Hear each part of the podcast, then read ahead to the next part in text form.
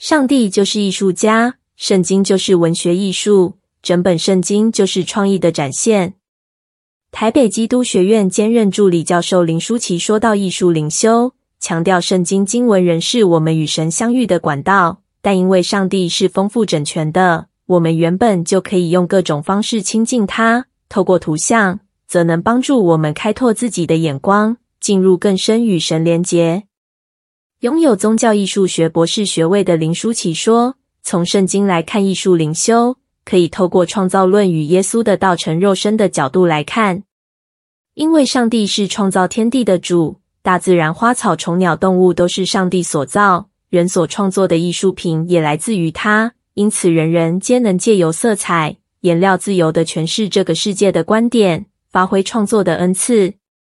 而耶稣道成肉身来到世间与我们同在，是以真实的、可见、可感的样貌来到我们当中。透过上帝的独生爱子真实与我们生活在一起，感知上帝所传递的爱，而艺术作品也是可见、可感、可知，可以保存下来。运用艺术在信仰生活或灵修祷告，就是以此两个角度为基础。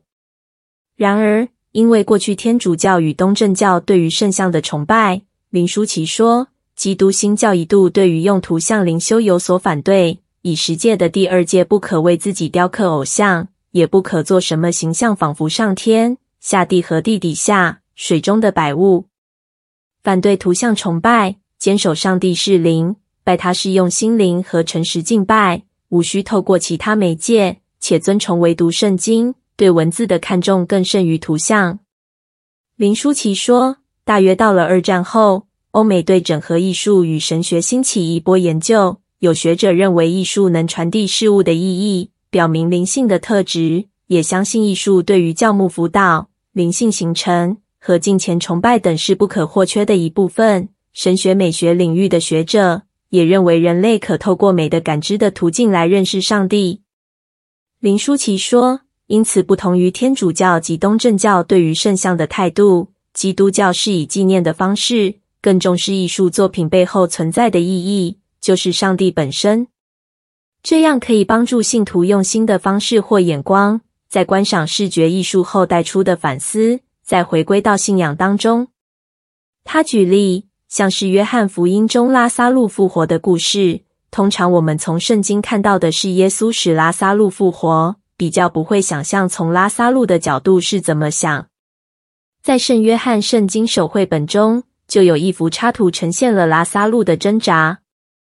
读者与拉撒路一起在坟墓死因的黑暗中，窥见前方有一个洞口，闪耀着一道亮光。耶稣站在那里等待着。拉撒路似乎站立起来，准备走出黑暗，显示了复活的盼望。看过这幅插图，再回来看拉撒路复活的故事，相信对真理会有更深的体会。那么，如何从事艺术灵修？林舒淇说。可以选择一个能够提供不同层面体验的艺术作品，先了解这幅作品的客观层面，例如要表达什么主题，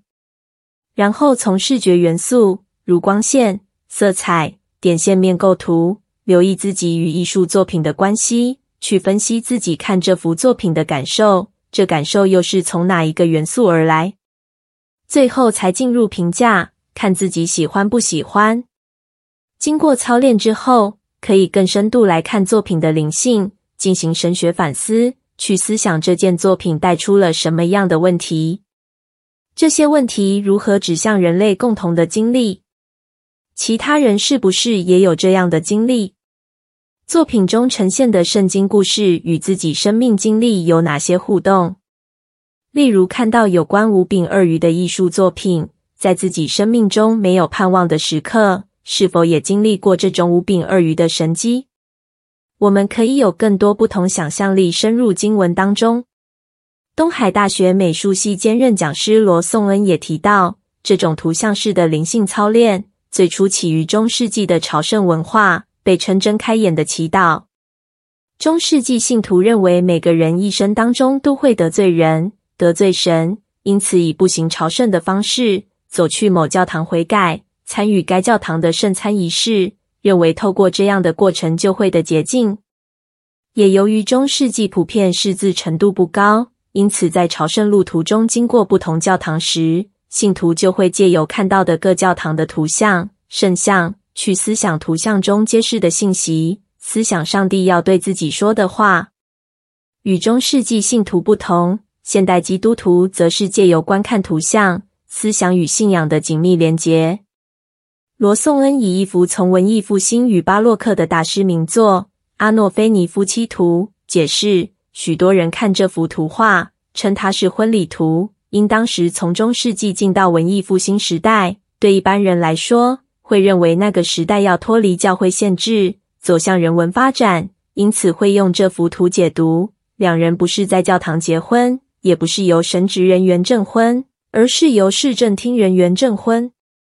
但到二十世纪初，英国学者仔细研究发现，这幅图不仅不是要脱离教会，还有许多基督信仰意涵。从一些细节中发现，这幅图并非结婚图，而是妻子离世后或即将离世时，丈夫为纪念她或是为奉献而委托作画。从画中墙壁上的镜子看到基督受难图，顺序如同使徒信经，谈论基督的死、埋葬与复活。因此，罗颂恩说，就他看来，这幅画是一幅祷告的画，表示太太虽然去世，但先生坚信她会复活，代表是对复活的盼望，而不是世人所认为的以人为本主义。罗颂恩说，基督徒灵修还是以圣经为本。艺术灵修是一种引导，将思想对焦于神，而且艺术灵修是需要经过学习，无法自行操作，除非已经熟悉这个领域，否则仍需要借由上课或参与工作坊养成对艺术敏感度。而从观赏艺术作品要连结到圣经内涵，也需要对圣经有所了解。因此，出信者可能也需要喜欢艺术的弟兄姐妹的陪伴，来从事艺术灵修。